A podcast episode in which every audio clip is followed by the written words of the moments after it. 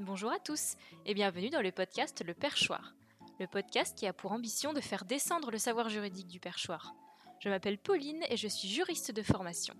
Je vous retrouve aujourd'hui pour un épisode assez particulier et qui est très important pour moi pour avoir eu de la famille proche concernée il y a quelques années maintenant. Je veux parler du don d'organes. Cet épisode aura pour vocation de vous expliquer comment fonctionne la réglementation autour de cet acte d'une très grande générosité. C'est parti alors tout d'abord, il est bon de rappeler une notion dont j'avais brièvement parlé dans mon épisode 3 sur les contrats, euh, l'indisponibilité du corps humain. Le corps humain ne peut pas être vendu, c'est-à-dire qu'en France, actuellement, la prostitution, le fait d'être une mère porteuse ou d'acheter des organes est interdit par la loi. Cependant, le don en lui-même, il n'est pas interdit. Ainsi, l'idée de donner à sa mort des organes pour qu'ils puissent servir à des gens qui en ont besoin est tout à fait possible en France. Cependant, on ne peut pas donner ces organes à qui on veut. En effet, la loi reconnaît que ce don, c'est une priorité nationale, et qu'ainsi, par solidarité nationale, et depuis le 1er janvier 2017, toute personne adulte est susceptible d'être donneur d'organes. Là, je vais rentrer un petit peu plus dans les détails, c'est-à-dire qu'une personne qui est majeure est susceptible d'être donneur d'organes, vous, moi, toute personne qui a plus de 18 ans, sauf si cette personne s'est inscrite de son vivant sur le registre national des refus qui est géré par l'agence de biomédecine. Et ce refus peut être total ou ne concerner que certains organes.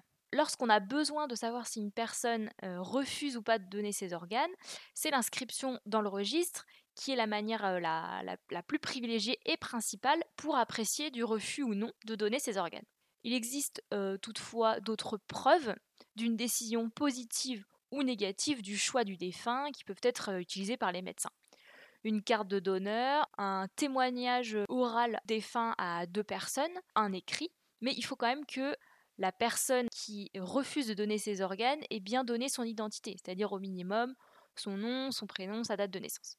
C'est quand même un acte qui est assez important, donc il faut être sûr euh, de la décision qu'avait eue de son vivant le défunt.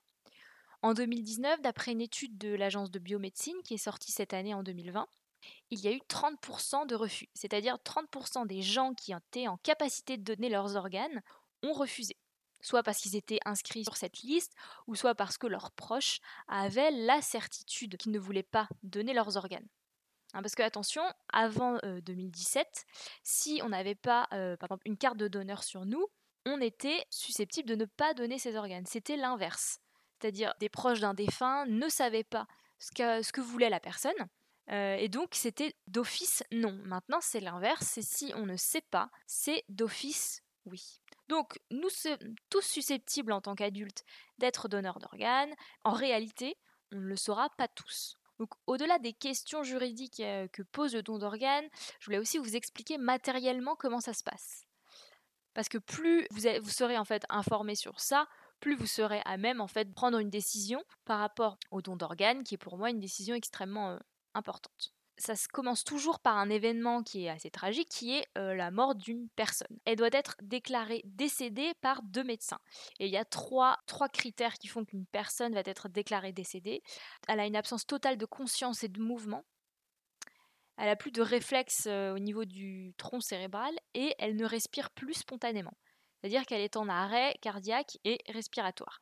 À ce moment-là, les médecins vont se poser la question est-ce que cette personne est susceptible d'être euh, donneur d'organes en réalité? On a un entretien avec les proches et une, équipe de la coordination hospitalière qui s'occupe des transplantations, euh, parce que pendant ce temps-là, en fait, le défunt est maintenu en vie par des appareils, et ils vont regarder surtout si la personne peut réellement donner, c'est-à-dire est-ce qu'elle est en bonne santé, est-ce qu'elle est jeune de préférence, même si euh, personnes de cinquantaine d'années qui sont en bonne santé peuvent tout à fait donner leurs organes Est-ce qu'il y a eu un tabagisme, un alcoolisme qui aurait pu endommager les organes?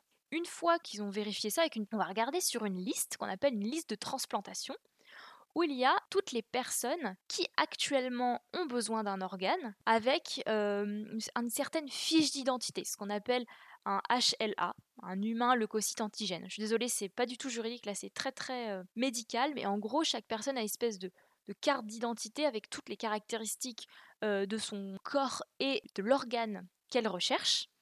Et il va donc, on va donc regarder s'il y a une compatibilité avec les organes du défunt et une personne qui peut être en attente d'une greffe. À partir de ce moment-là, dès qu'il y a compatibilité, il peut y avoir compatibilité pour le cœur du défunt avec une personne qui est à Montpellier, avec des poumons une personne qui est à Paris et une autre personne à Marseille par exemple.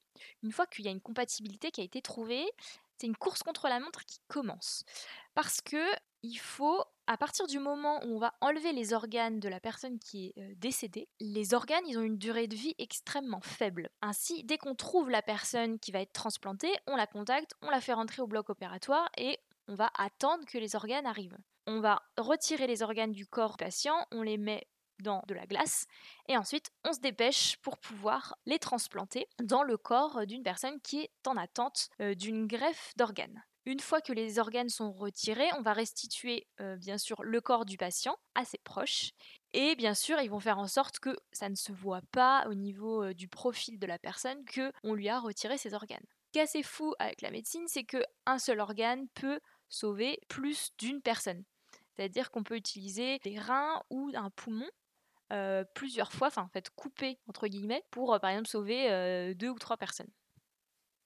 Et tout cela, c'est organisé par un personnel hospitalier qui est spécialisé dans la gestion de cette procédure qu'on appelle l'équipe de coordination hospitalière. Donc voilà, je vous ai un petit peu expliqué comment ça fonctionne, mais une aussi des choses qui me tient à cœur dans ce principe euh, de don, je vous disais qu'on ne pouvait pas donner à qui on voulait. Eh bien, le principe du don d'organes, c'est qu'il est anonyme. À aucun moment, le receveur peut avoir des informations sur le défunt, au titre de la protection de sa vie privée. Cependant, la famille du défunt, elle peut demander à connaître le sexe du transplanté, son âge, son hôpital et quel organe a été euh, greffé. En 2019, les greffes issues des donneurs qui sont en mort encéphalique, comme je vous ai expliqué tout à l'heure, elle n'a cessé de baisser depuis 2016. En 2017, il y a eu 1729 greffes, alors qu'en 2018, il y en a eu 1740. Donc les greffes voilà, permettent de sauver euh, énormément de vies. C'est pas du tout dans mes habitudes de parler d'une cause particulière, mais euh, si vous voulez en savoir plus, je vous conseille réellement d'aller euh, sur le site de France Adot. Donc je vous mettrai les infos dans la barre, barre d'infos des épisodes. France Adot, ça s'écrit A-D-O-T. C'est la fédération des associations pour le don d'organes et des tissus humains qui sensibilise la population au don d'organes en France. Donc si ça vous intéresse, je vous conseille vivement d'aller y jeter un coup d'œil. Voilà, j'espère que cet épisode vous a plu. C'est vraiment un épisode qui me tenait à cœur et j'ai plus parlé du côté pratique que du côté juridique. Mais voilà, c'était important pour moi de vous faire passer ce, message-là, comme quoi le don d'organes était extrêmement important. En tout cas, n'hésitez pas à me laisser 5 euh, étoiles et ou un commentaire sur votre appli euh, de podcast préféré. Pour me retrouver, euh, j'ai mis toutes les infos dans la barre d'infos, à savoir mon adresse mail si vous voulez me poser une question, ou alors mon compte Instagram pour être tenu au courant quand je sors un nouvel épisode.